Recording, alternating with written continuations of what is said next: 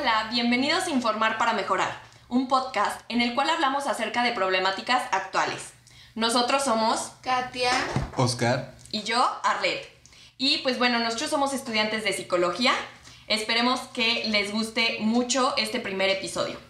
El día de hoy vamos a hablar acerca de la propuesta del PIN parental, vamos a reflexionar un poco de la importancia que tiene la educación sexual y pues de cómo nace la educación sexual en México y pues cómo sigue actualmente esta educación.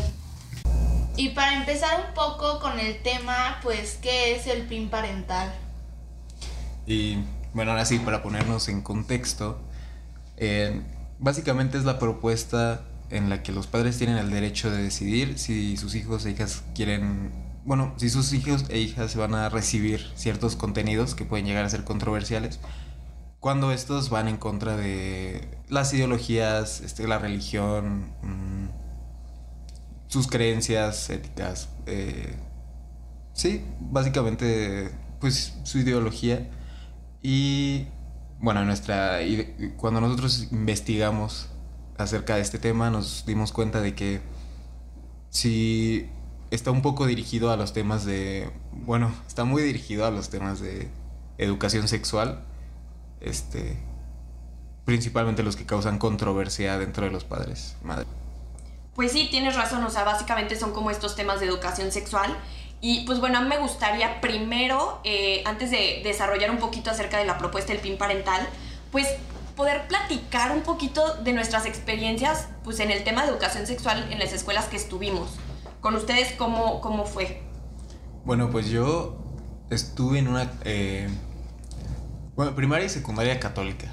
Entonces, en primaria me acuerdo que pues sí, estaba nuestro libro de biología y traía los temas, este, vaya, de educación sexual básicos, ¿no? De la parte de genitales y diferencias hombre-mujer, cambios de la pubertad, pero pues nunca, de, o sea, solo vimos esas páginas, eh, ponle tú que en una clase, ni siquiera las recuerdo, no recuerdo realmente haber recibido, en primaria por lo menos, educación sexual. Lo que sí recuerdo es que una monja nos empezó a hablar de, de, lo que no podíamos, este, nos dijo, ustedes saben qué es el porno, ustedes saben, como para ver quién, como para decirnos, esto no se tiene que hacer, pero no nos enseñaban realmente nada. O sea, antes de saber yo cuáles eran los cambios en la pubertad, aprendí que era la pornografía. Entonces, para empezar ahí creo que estuvo, este, no sé, un poquito extraño, mal, la verdad. Y pues en secundaria temas básicos, nada más de... Eh, anticonceptivos, como prevención, enfermedades de transmisión sexual y pues un poco limitado, la verdad. Es lo que recuerdo en la secundaria, no, no. Limitado como la prevención. Pues, ah, pues yo también estuve en escuela católica, pero como que intentaban ser más liberales. O sea, en secundaria sí había materia de que era afectividad y sexualidad. Entonces ahí sí como que intentaban más y ya en prepa sí, era, sí nos enseñaban como comunicación asertiva o autoestima, pero igual era muy limitado eh, la educación que nos daban. Pues eso está súper bien, fíjate, porque yo también estuve en la escuela privada católica y conmigo sí, de plano, temas de autoestima, afectividad eran nulos. Eh, algunos maestros de repente sí nos tocaban a dar los temas, pero nos decían de que no podían profundizar mucho, que porque incluso luego los podían regañar. Eh, pero sí, básicamente conmigo también fue de que pues el método más eficaz es... El tema principal es no embarazarse y el método más eficaz es no tener relaciones sexuales. Cuando pues sabemos que esto obviamente un chavo adolescente no va a decir, ah, sí, no voy a tener relaciones sexuales. Pues obviamente esto no pasa. Y pues la verdad a mí sí me llegó a dar mucho coraje que pues yo quería como explotar mi sexualidad en muchos aspectos, pero no tener como las herramientas y el conocimiento para hacerlo de forma segura. Y pues bueno, creo que ahorita nuestras experiencias las dimos desde una perspectiva pues de eh, escuela privada, pero ¿cómo, ¿cómo sería en una escuela pública? ¿Hay alguna diferencia? Este, bueno, en lo que nosotros, nosotras, nosotros investigamos, eh, Sí, claro, no tenemos la experiencia de una escuela pública, la verdad. No podemos generalizar así de fácil, tampoco. Pero pues existen manuales y existen este, iniciativas y proyectos que pues se llevan a cabo en escuelas públicas, entre ellos uno de eh, el Centro Nacional de Equidad de Género y Salud Reproductiva. Es con un programa de educación integral para la sexualidad y está eh, muy enfocado hacia la prevención. Eh, prevención a salud reproductiva y prevención de embarazos no deseados, enfermedades de transmisión sexual, este sí, básicamente es el eje sobre el cual este se mueven dentro de la educación sexual, pero no aún, por lo menos en lo que tuvimos la oportunidad de investigar, no se meten en temas de identidad, o sea, este, identidad sexual, de género. Bueno, pero igual lo estamos diciendo, se ha investigado, no hemos ido como a los lugares para ver si sí se cumple pues con el currículum que tienen. Pero pues igual para saber un poquito, pues cómo es que inicia el PIN parental, o pues quién dijo como sí, hay que aplicar el PIN, o sea, ¿de dónde viene esta propuesta? Pues inició con partidos políticos este, conservadores que empieza en España con el partido político Vox y luego llega la propuesta México con el PES y el PAN. Eh, se dio principalmente en, en, Nuevo León, pero luego ya este, fueron siguiendo esta propuesta eh, otros estados de la República. Y pues bueno, a partir de aquí, eh, la propuesta se da como dirigida hacia padres, como de tu padre tienes el derecho de decir no a estos temas. Y como que los papás ya se fueron interesando, principalmente padres que tenían estas mismas ideologías conservadoras. Y eh, pues fueron apoyando el proyecto y fue como el proyecto se fue haciendo como cada vez más grande. Sí, pues los padres haciendo marchas, como pronunciándose a favor del PIN, también pues en, en redes sociales pero pues desde siempre ha sido así, o sea, cuando el gobierno ha buscado implementar como la educación sexual en sí en las escuelas, pues los padres como que quemaban libros y así como que no querían que se enseñara eso a sus hijos. Sí, o sea, esto demuestra que pues los papás se han estado involucrados en este tema, pero creo que es importante también tomar en cuenta que en este tema no solo se involucra lo político y pues la perspectiva de los papás, también aquí, bueno, en una investigación de NIMA, el Centro de Derechos de Niñas, Niños y Adolescentes en Guanajuato, hicieron una pequeña investigación en donde le preguntaban a niños, niñas y adolescentes acerca de su opinión con respecto a la implementación del PIN parental. Y se dio algo muy curioso porque todos eh, pues mencionaban comentarios como de, no, pues es que a mí pues no tienen, no tienen por qué limitarme a ciertos temas y mis papás no quieren. A mí me gustaría conocer al respecto. Y pues sí se dan como muchas posturas en contra.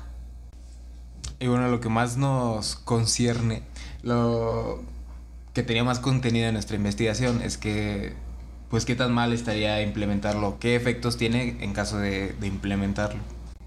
Pues yo creo que desde lo más sencillo, o sea, comportamientos sexuales de riesgo, o sea, pues va a haber más embarazos no deseados, enfermedades de transmisión sexual, igual pues de métodos anticonceptivos, o sea, pues no van a conocer, no van a saber ni cómo poner un condón o así. Y pues sí, o sea, retomando un poquito lo que decíamos antes, o sea, los adolescentes van a tener relaciones sexuales sí o sí. Pues qué mejor que tengan pues la información de hacerlo de forma segura. O sea, para que, como que se tiene este pensamiento de que si no les decimos al respecto, no lo van a hacer. Pero la verdad es que la espinita va a estar ahí siempre y pues mejor que lo hagan pues, de forma saludable, ¿no? Sí, claro. Sí, iba a decir, sí. No, sí, pues, este... De hecho, el... Vaya, en la actualidad está como muy limitado a prevención, únicamente información acerca de de, pues sí, de métodos anticonceptivos, pero el discurso que predomina es el de como intentar, bueno, no intentar, como negar que los adolescentes van a llevar una vida sexual activa o que van a explorar en algún momento y que necesitan esa información, como que lo hacen más para llenar un currículo, un currículum, sí, cosa, para dar la información por darla y pues no con la intención de que exploren su sexualidad. No, y hace ratito mencionabas algo muy interesante con respecto a la pornografía.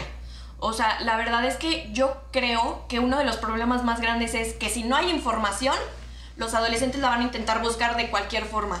Y pues la forma más directa es la pornografía. Yo creo que, bueno, al menos yo sí, llegué a investigar muchísimas cosas ahí y me desinformé terriblemente porque ahí tan solo se pone a la mujer como, pues ya ahí tú eres el pasivo y el hombre es el que tiene que estar activo. Y pues la verdad me generó, también hablando en estos temas de sexualidad, de autoestima, identidad, pues sí, sí fue algo como desequilibrante que me hubiera gustado en ese momento tener la información y, no sentirme como lo hice.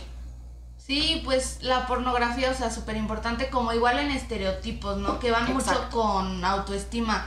O sea, te ponen un cuerpo de una mujer que, o sea, irreal, o igual de un hombre, o que debes durar tres horas ahí, pero pues es como desinformando. No, y es que espérate, o sea, algo que no estamos tomando en cuenta es la comunidad LGBT.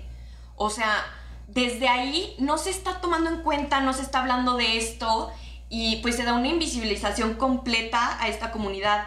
O sea, yo me acuerdo en secundaria que, empezaba a tener como este cuscus de saber pues qué era esto y, preguntarle a maestros y que me dijeran, no, o sea, de eso no se habla. Incluso algunos me, me llegaron a decir, eso es pecado.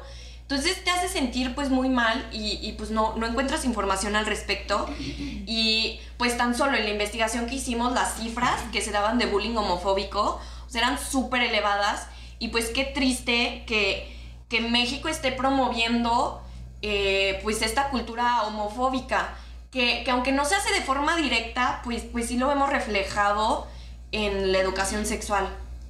Y pues esto va muy relacionado igual con identidad, o sea, yo creo que pues todos mínimo una vez nos hemos preguntado, pues qué onda, ¿no? O sea, con nosotros, qué me gusta, qué me atrae, o sea, cómo quiero. Y pues que esto nos enseñe en las escuelas, pues también va a afectar muchísimo en la identidad de todos nosotros.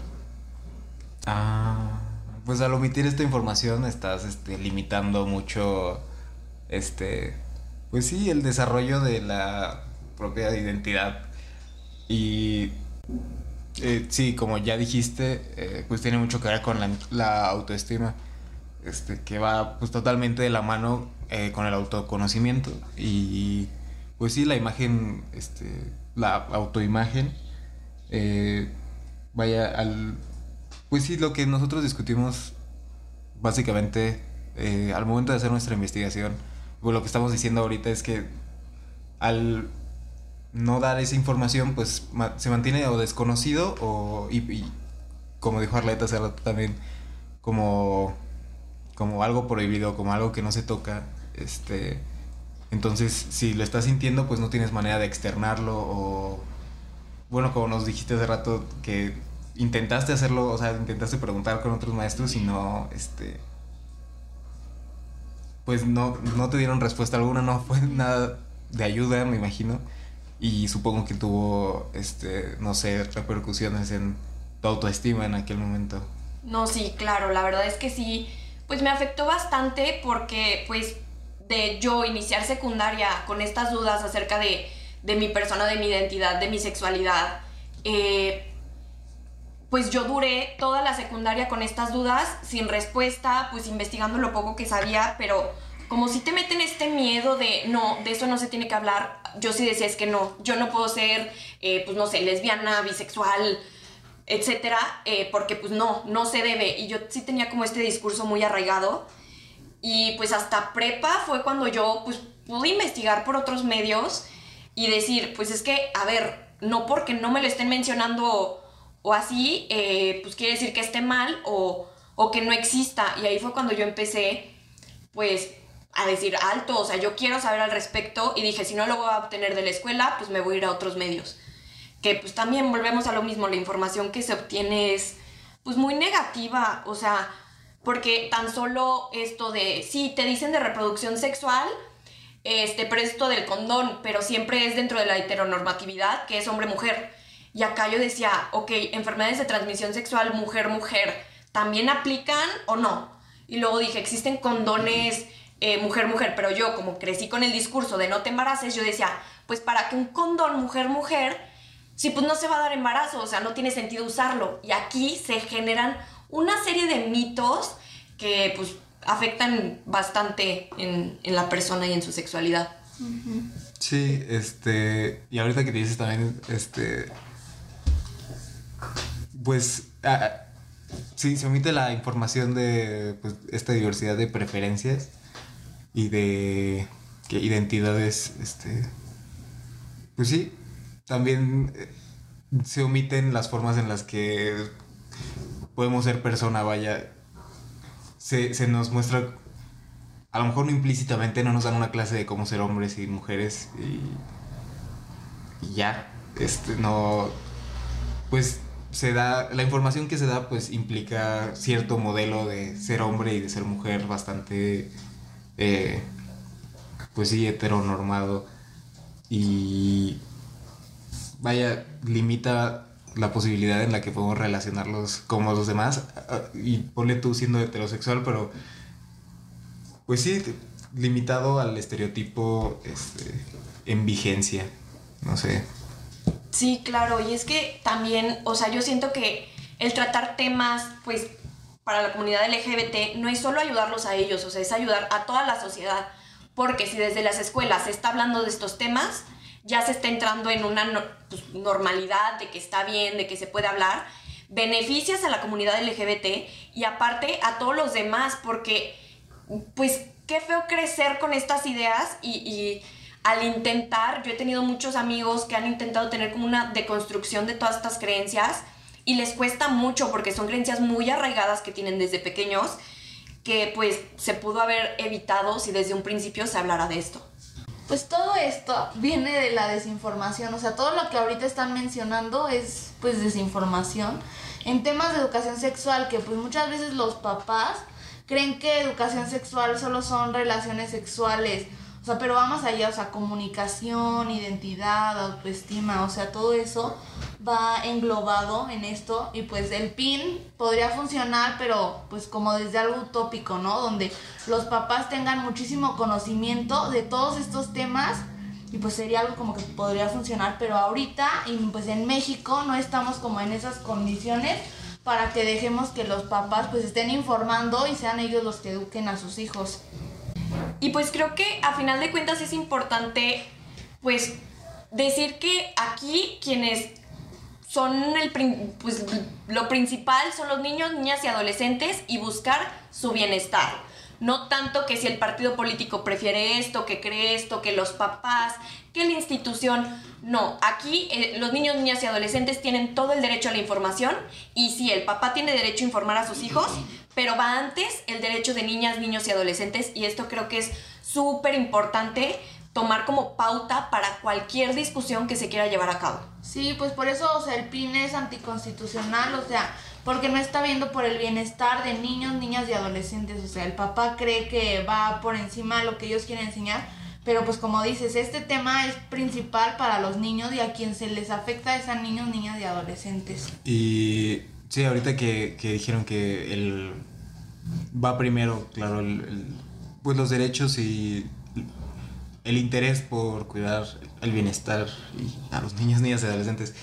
Este, algo que no mencionamos también y que pues puede afectar mucho la falta de educación sexual que puede traer la implementación del PIN parental es pues la poca detección o la nula información por parte de los niños para detectar abusos sexuales este ah, sí. y, y vaya dentro de estas conductas de riesgo pues se encuentran situaciones también de riesgo en la que pues se ven vulnerables porque no cuentan con información para decir eh, estos son los límites, este, vaya esto principalmente en niños, niñas este, más pequeños, pero pues es importantísimo eh, que exista una educación sexual bien clara e integral porque pues esta es una consecuencia muy grave de el PIN. Ajá, y pues desde, o sea, o sea, importante que sea desde una edad temprana, o sí que sea congruente pues con la edad de desarrollo del niño, o sea, no se les va a enseñar a niños chiquitos de uso de métodos anticonceptivos, pero sí, o sea, establecer límites o saber qué sí y qué cosas no.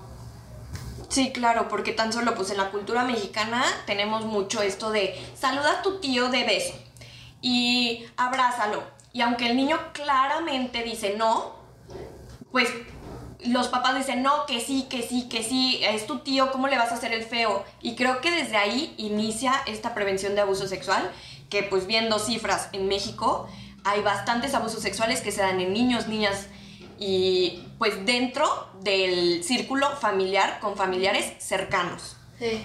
Y sí, nada más como para agregar, claro que, que vaya, el PIN parental no tiene, no, en caso de ser aplicado, pues no tendría la culpa de todo esto. La, la culpa no es de los niños que no sepan identificar, pero claro que no ayuda en lo absoluto que, que además la, este, existan este tipo de situaciones y pues que la información por, que, que cuentan niños y niñas pues sea deficiente. Además de que para futuras generaciones, pues creo que este, este eh, a- a- abordar esta problemática desde el eje de la educación sexual, pues puede ser bastante beneficioso. Y pues bueno, ya para dar cierre al episodio del día de hoy, creo que es importante que todos nos tomemos el tiempo para reflexionar. Eh, pues primero, si son las escuelas y los padres una influencia tan importante en el desarrollo de la sexualidad, pues como se plantea, y también en qué medida afectaría el PIN parental en el desarrollo de la persona y su identidad. Y pues por último, o sea, si existe alguna propuesta que pueda conciliar las demandas del PIN parental, pero pues sin violentar los derechos de niños, niñas y adolescentes, que ya vimos que es lo más importante. Esto es todo por el episodio del día de hoy. Esperamos que les haya servido de algo, que si les interesó, pues ustedes mismos investiguen. Gracias por escuchar el podcast y pues de nosotros es todo. Muchas gracias, nos vemos en el próximo episodio. Bye.